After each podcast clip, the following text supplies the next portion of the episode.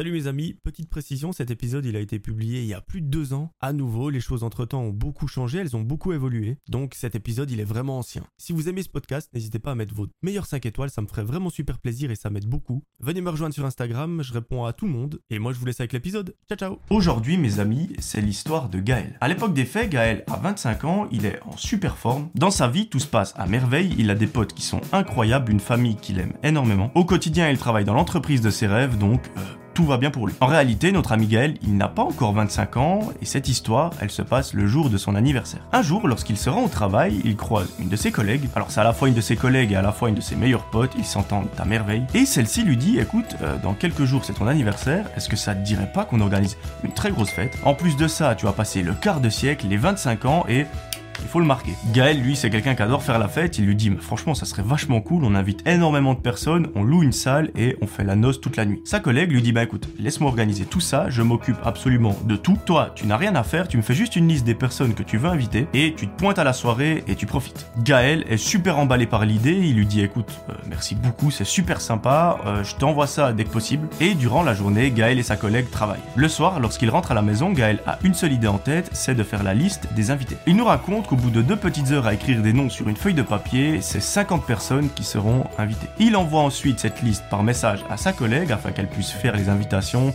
euh, appeler tout le monde, etc. Et en fin de soirée, il va se coucher.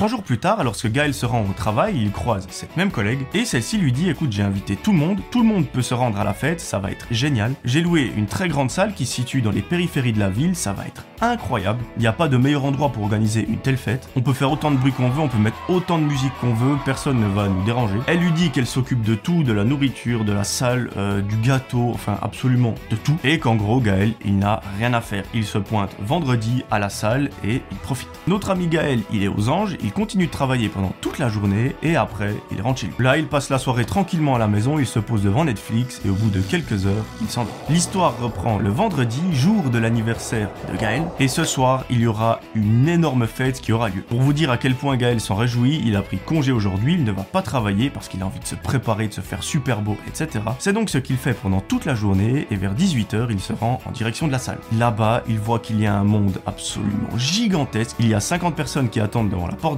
Quelques minutes après, tout le monde se trouve à l'intérieur de la salle, la musique démarre et la fête peut commencer. Gaël, lui, il est vachement content, il est super heureux parce que pendant cette fête, il rencontre plein de personnes. Des personnes qu'il ne connaît pas forcément, mais également des personnes qu'il a perdu de vue avec le temps. Ça lui permet donc de renouer quelques liens et ça, il est super heureux de pouvoir le faire. Pendant deux longues heures, toute la salle s'ambiance à fond et vers 23h, la collègue de Gaël, donc celle qui lui a organisé la fête, invite tout le monde à se rendre dans la deuxième pièce de la salle. C'est effectivement ici qu'elle a prévu que tout le monde se retrouve pour que Gaël puisse souffler ses bougies, qu'il mange le gâteau, qu'il discute un petit peu et au bout d'un moment, ils retourneront danser. Là, la pièce est presque trop petite pour accueillir 50 personnes, tout le monde est super serré. Il y a une table au milieu avec Gaël et son super gâteau. La collègue éteint les lumières, tout le monde se met à chanter joyeux anniversaire et en plus de ça, sur le gâteau, il y a une bougie sur laquelle il est écrit 25 et cette bougie, elle a la particularité de faire de la musique. C'est par exemple une de ces petites musiques super glow qu'on retrouve souvent dans les films d'horreur. Mais Gaël, lui, il adore, il souffle la bougie, tout le monde applaudit et l'ambiance est incroyable. Une fois la bougie éteinte, la musique s'arrête, euh, c'est fini, elle ne recommencera plus jamais. Tout le monde est soulagé parce qu'il n'en pouvait plus de cette petite musique super aiguë que tout le monde déteste. Et au bout de quelques minutes, la fête reprend. À un certain moment, la collègue de Gaël se rend compte qu'elle a perdu son téléphone. Elle ne panique pas trop, elle se dit qu'il doit certainement être dans une des pièces de la salle. Elle décide donc de toutes les fouiller et elle ne le trouve toujours pas. Elle se dit donc, je vais aller voir dans la pièce où on a fait le gâteau pour voir si je l'ai pas oublié à ce moment-là. Elle se rend dans cette fameuse pièce et là,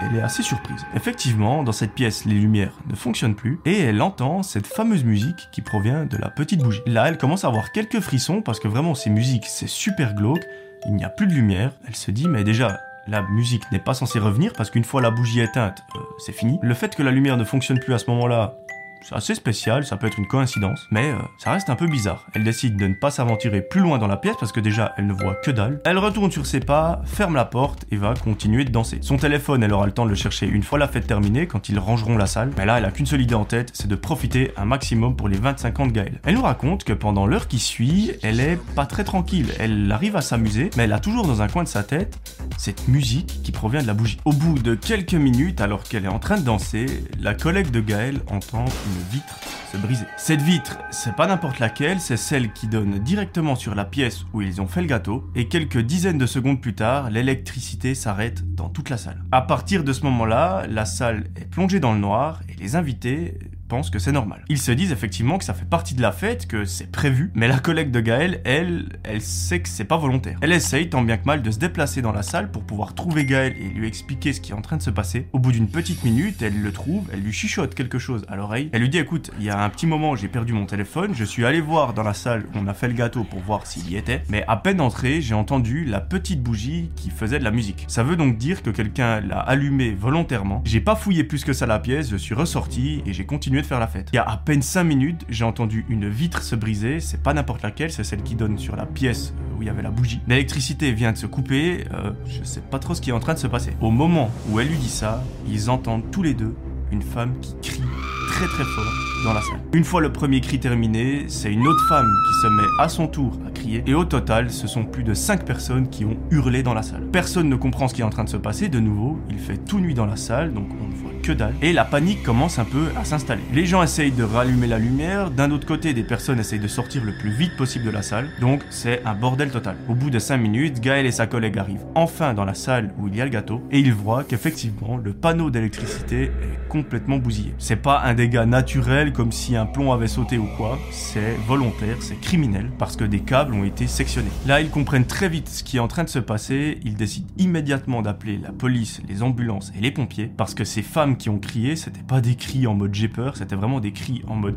j'ai très mal à quelque part. Et Gaël, dans sa tête, il s'est directement dit c'est une personne qui s'est introduite dans la salle, qui a fait je ne sais quoi, parce qu'on ne peut pas le savoir vu qu'il fait tout nuit, et c'est pour ça qu'il a appelé euh, les secours. Au bout d'une dizaine de minutes, les secours arrivent enfin sur les lieux de la fête. Ça met assez longtemps à comprendre ce qu'il se passe dans la salle, parce que vraiment personne n'a compris, mais au bout d'un moment, ils tombent sur ces personnes qui ont crié durant la soirée, et celles-ci ont toutes le même discours, elles ont senti quelque chose se planter dans le bras, ça a provoqué une douleur insupportable, et cette chose s'est retirée ensuite. Les secouristes regardent immédiatement le bras des victimes pour voir si elles ont une marque ou quelque chose, et là ce qu'ils voient va les faire paniquer. Apparemment, ces personnes ont été piquées par une seringue. Alors je pense que je vais rien vous apprendre, mais moi quand j'étais petit, en fait avec l'école, on allait de temps en temps nettoyer les plages de ma région et les enseignants insistaient sur une seule chose. Ils nous disaient si vous trouvez une seringue, vous ne la touchez pas. Vous la laissez telle quelle, vous appelez un adulte, lui il va s'en occuper, mais vous, vous ne vous en approchez pas. Et effectivement, une seringue, alors c'est utilisé dans le milieu médical pour prodiguer des soins ou je ne sais quoi, mais malheureusement dans beaucoup de cas c'est utilisé pour des choses très légal. Avec une seringue, on peut potentiellement donner une maladie à quelqu'un, une maladie très grave, donc il faut faire super, super, super attention. Et là, c'est exactement ce que les secouristes redoutent, c'est que ces femmes ont été piquées par une seringue et que celles-ci contiennent probablement une maladie ou quelque chose comme ça. Ils décident donc de les embarquer le plus rapidement à l'hôpital afin de pouvoir faire des contrôles, de les soigner immédiatement si jamais elles ont été contaminées. Pendant ce temps, la police est sur les lieux de la fête, ils essayent de trouver des indices, ils voient qu'il y a la fenêtre cassée, malheureusement, il n'y a pas d'empreinte, il n'y a pas de vidéo de surveillance également, donc ils n'ont aucune idée de qui a bien pu faire ça. Est-ce que c'est une des 50 personnes invitées à la fête? Est-ce que c'est des personnes externes? Combien elles étaient? Pourquoi est-ce qu'elles ont piqué ces jeunes femmes? On n'en a aucune idée. L'enquête dure plusieurs heures, mais au bout de celle-ci, les policiers ne trouvent absolument rien. Ils constatent juste les dégâts, que le panneau d'électricité est complètement mort, que la fenêtre est morte aussi. Tous les participants ont été mis à l'extérieur en sécurité, et au bout de quelques heures, Gaël est super rassuré parce qu'il reçoit un téléphone qui provient de l'hôpital, et là une infirmière lui indique que voilà, les 5 personnes qui ont été piquées n'ont pas de maladie, elles n'ont pas euh, eu de choses qui ont été transmises ou je ne sais quoi. D'autres tests doivent encore être faits, mais par contre les maladies les plus dangereuses, elles, elles ne sont pas présentes. La fête d'anniversaire de Gaël qui devait être le plus beau moment de sa vie s'est transformée en véritable cauchemar, et malheureusement, encore aujourd'hui, on n'a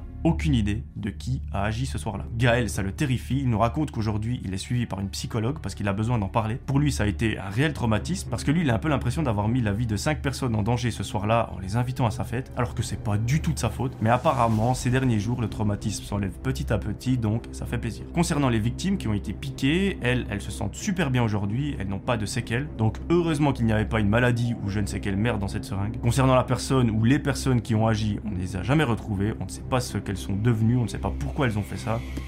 Aucune idée. L'essentiel, c'est que tout le monde dans cette histoire s'en sorte super bien. Si je peux vous donner un conseil, c'est de faire super attention parce que vous savez, d'ailleurs c'est pour ça que je le disais en début de vidéo, mais depuis quelques semaines, voire des mois, on entend ces histoires de seringues dans les festivals, dans les boîtes de nuit, etc. Donc si je peux vous donner un conseil, c'est un peu un conseil con, mais faites très attention à vous. Essayez de sortir entouré de bonnes personnes. Dans les boîtes de nuit ou dans les festivals, essayez de rester entouré de vos proches. Mais malheureusement, on ne pourra jamais empêcher une personne mal intentionnée d'arriver à ses fins. Donc s'il vous plaît, cet été ou cet hiver, enfin peu importe quand c'est, faites très très très attention à vous. Et si jamais ça devait arriver, si vous sentez une piqûre ou je ne sais quoi, appelez immédiatement les secours. N'essayez pas de comprendre d'où ça vient, n'essayez pas de trouver la personne qui a fait ça, appelez directement les secours.